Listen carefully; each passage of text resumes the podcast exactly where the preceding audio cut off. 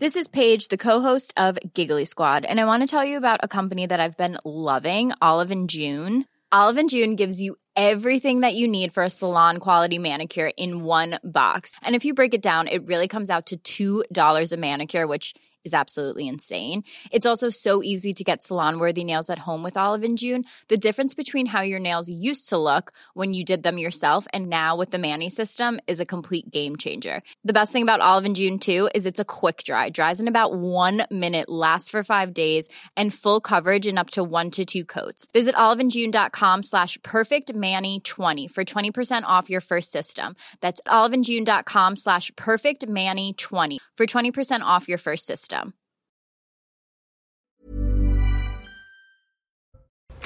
La France reconnaissante vous accueille. Ce sont les mots du chef de l'État lors de l'entrée au Panthéon de Missak Manouchian et de son épouse Mélinée.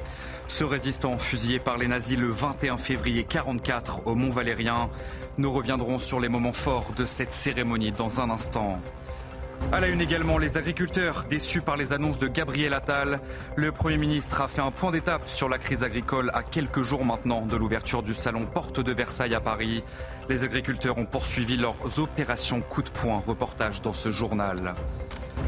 Une colère des agriculteurs qui prend de l'ampleur dans plusieurs pays européens. C'est le cas par exemple en Pologne, en Grèce ou encore en Espagne. Certains manifestent de manière ininterrompue depuis le 1er février. Vous le verrez. Et enfin, vous verrez aussi que conduire une voiture devient un vrai luxe en France.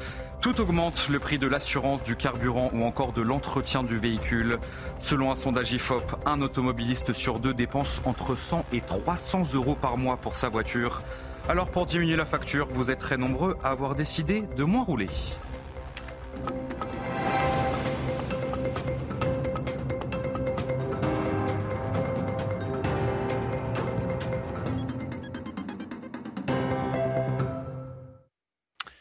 Bonsoir à tous, très heureux de vous retrouver sur CNews pour l'édition de la nuit. Le résistant Misak Manouchian a donc fait son entrée au Panthéon ce mercredi, aux côtés de son épouse Mélinée et de 22 de ses compagnons d'armes. Misak Manouchian a été fusillé le 21 février 1944 au Mont Valérien par les nazis. Je vous propose dans un premier temps de revivre les moments forts de cette cérémonie d'hommage. Ma chère Mélinée, ma petite orpheline bien-aimée, dans quelques heures, je ne serai plus de ce monde. On va être fusillé cet après-midi à 15h. Vous aviez vos portraits sur les murs de nos villes, noirs de barbe et de nuit, hirsutes menaçants. L'affiche qui semblait une tache de sang, parce qu'a prononcé vos noms sont difficiles. Je suis sûr que le peuple français et tous les combattants de la liberté sauront honorer notre mémoire dignement. 80 ans plus tard, Missiak Manouchian entre donc au Panthéon. Une cérémonie d'hommage présidée par Emmanuel Macron ce mercredi après-midi. La France reconnaissante vous accueille, a affirmé le chef de l'État sur place. L'émotion était bien sûr au rendez-vous dans le 5e arrondissement de la capitale. Élodie Huchard et Solène Boulan.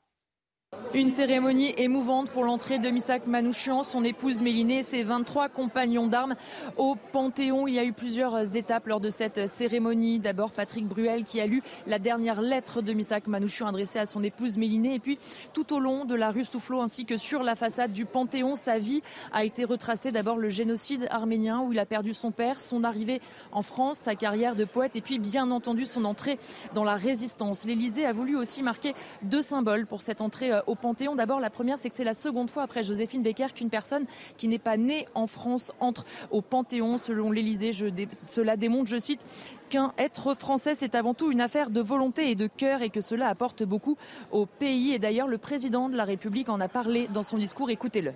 Misak Manouchian demande par deux fois à devenir français. En vain.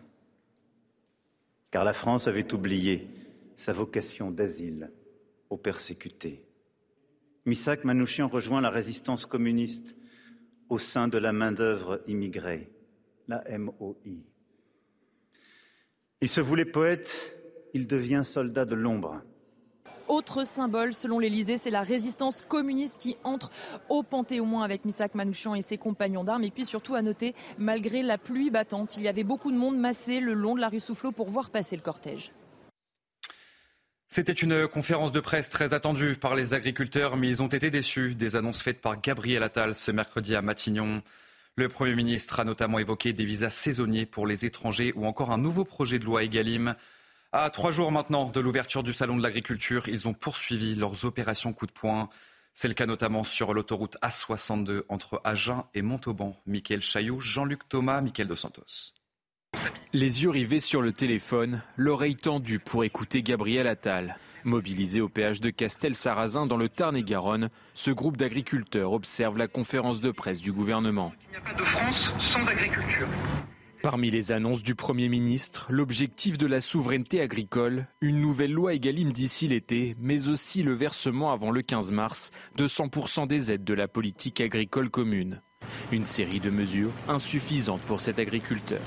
Il y a des mesures qui pourraient prendre de suite, euh, notamment sur les primes PAC. C'est quand même eux qui sont en retard. C'est nous qui sommes en train d'assumer enfin, euh, les prix qui ont été euh, engendrés par rapport à ces retards. Oui, ces intérêts-là, enfin, on les a pas pour investir ou pour faire quoi que ce soit.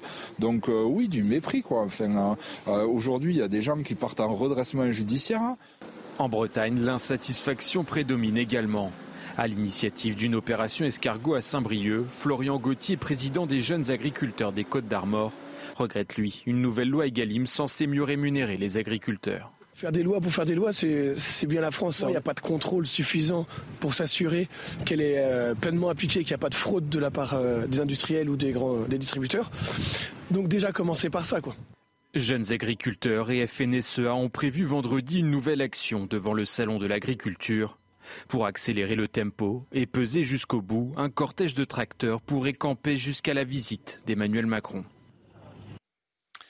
La mobilisation des agriculteurs se poursuit partout en Europe depuis près de trois semaines maintenant. La Pologne, la Grèce ou encore l'Espagne sont concernés par cette colère donc des agriculteurs. Des opérations coup de poing similaires à celles que nous pouvons observer en France. Le tour d'horizon, c'est avec Aminata Demphal. Regardez.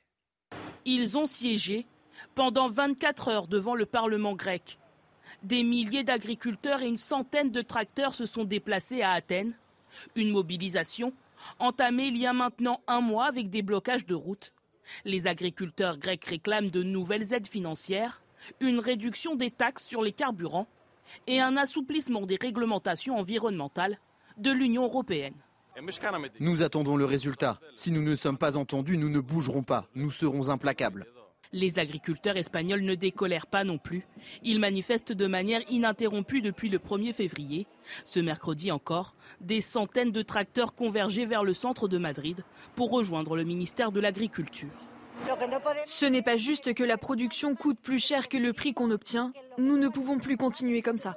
Les agriculteurs polonais mènent également des blocus au poste frontière avec l'Ukraine à Dorohousk, mais aussi à Medica, ils protestent notamment contre l'afflux non contrôlé de produits agricoles ukrainiens et dénoncent une concurrence déloyale.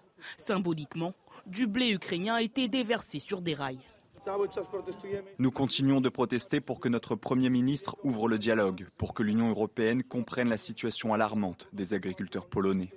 Un mécontentement agricole qui se multiplie dans plusieurs autres pays d'Europe, comme ici en République tchèque, mais aussi en Italie ou encore en Allemagne. Et sachez que les États membres de l'Union européenne ont approuvé la reconduction à partir du mois de juin de l'exemption des droits de douane pour les importations agricoles ukrainiennes, mais assorties de mécanismes de sauvegarde renforcés pour limiter leur impact. Soyez très prudents. 19 départements d'Île-de-France, de Normandie et des Hauts-de-France ont été placés en vigilance orange pour vent violent. Les Deux-Sèvres et la Vendée ont également été placés en vigilance orange pour pluie inondation. Cette alerte de Météo France a poussé la SNCF à suspendre la circulation de certains trains. Le trafic sur les lignes concernées par ces perturbations devrait reprendre vendredi dans la matinée.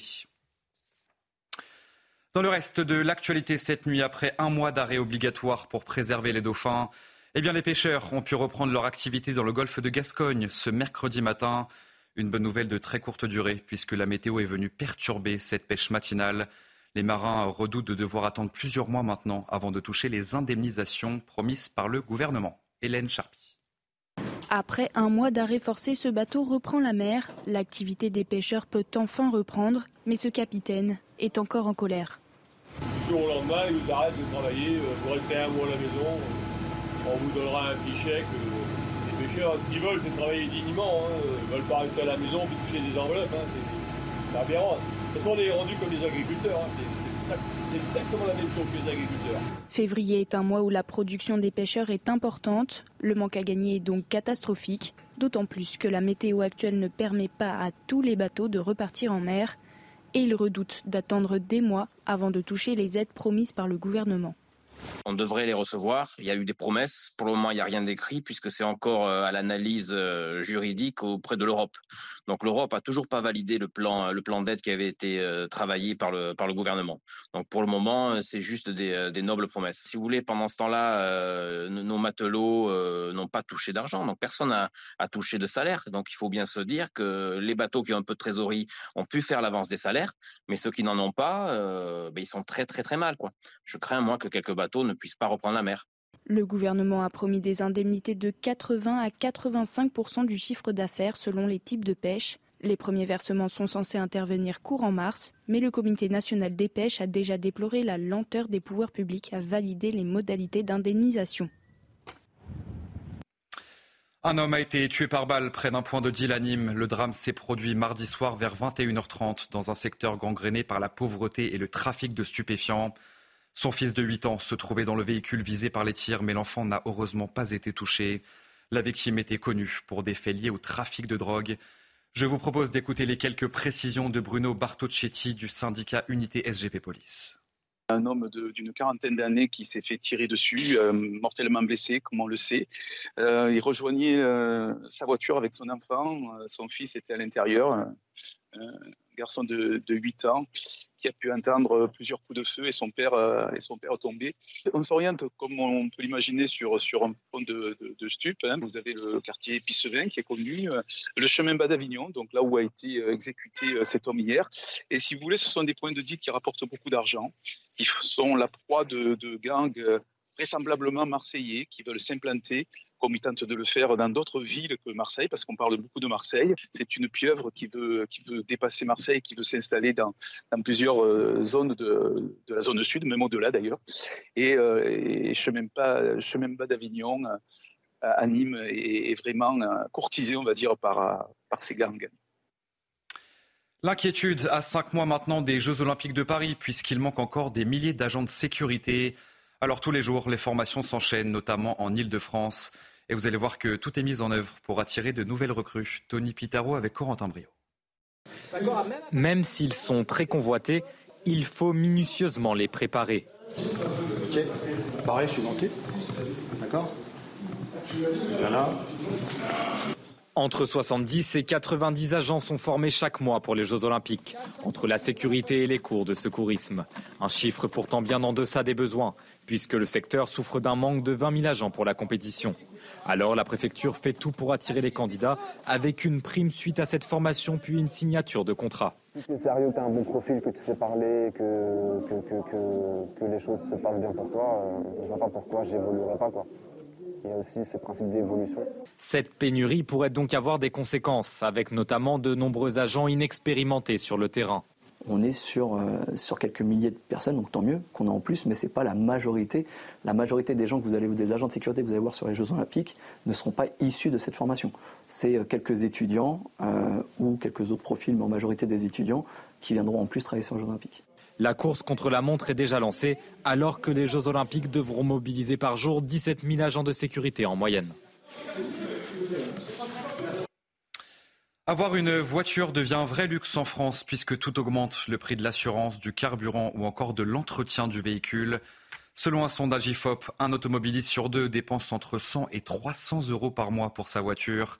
Alors pour diminuer la facture, vous êtes très nombreux à avoir décidé de moins rouler. Le reportage à Marseille, signé Stéphanie Rouquier. En Provence, la voiture s'avère indispensable. Les métropoles sont étendues, les transports en commun insuffisants. Alors la majorité des habitants utilisent leur véhicule quotidiennement. Il n'y a pas le choix. Pour pouvoir se déplacer, pour pouvoir aller faire les courses. C'est madame qui s'en sert. Le week-end, les courses, les petits. On n'a pas le choix. Hein. C'est indispensable ou pas? À Marseille, oui, il y a moins, moins de transport. Une voiture incontournable et qui coûte de plus en plus cher, avec l'augmentation du prix des carburants, des assurances et l'entretien du véhicule. Une étude dévoile que 49% des Français dépensent entre 100 et 299 euros par mois pour les coûts liés à l'usage de leur voiture. Ils sont 16% à dépasser les 300 euros mensuels. Euh, bah, à la fin, je me retrouve, j'ai plus un centime à la fin du mois. j'ai plus rien. J'ai un véhicule qui a une dizaine d'années. euh, je la sors du, de l'entretien, je veux dire, euh, régulier. J'en ai eu pour 615 euros, par exemple. Ça coûte de plus en plus cher et on est en train de réfléchir justement à n'avoir plus qu'une seule voiture pour la famille. Certains, effectivement, adoptent des mesures pour faire baisser ces frais. L'étude, par exemple, annonce qu'un quart des Français, parmi les foyers les plus aisés, ont renoncé à l'autoroute.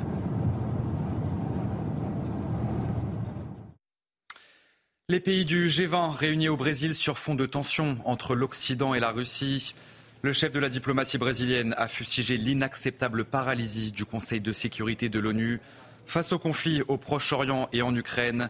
Le Brésil est profondément inquiet de la situation internationale en ce qui concerne la paix et la sécurité, a-t-il ajouté ce mercredi. Témoigner pour que justice soit rendue, c'est l'un des projets israéliens visant à rassembler les traces de l'attaque du Hamas du 7 octobre. La Bibliothèque nationale conserve des témoignages et prévoit un travail sur plusieurs années. C'est Augustin Donadieu qui vous explique tout ça.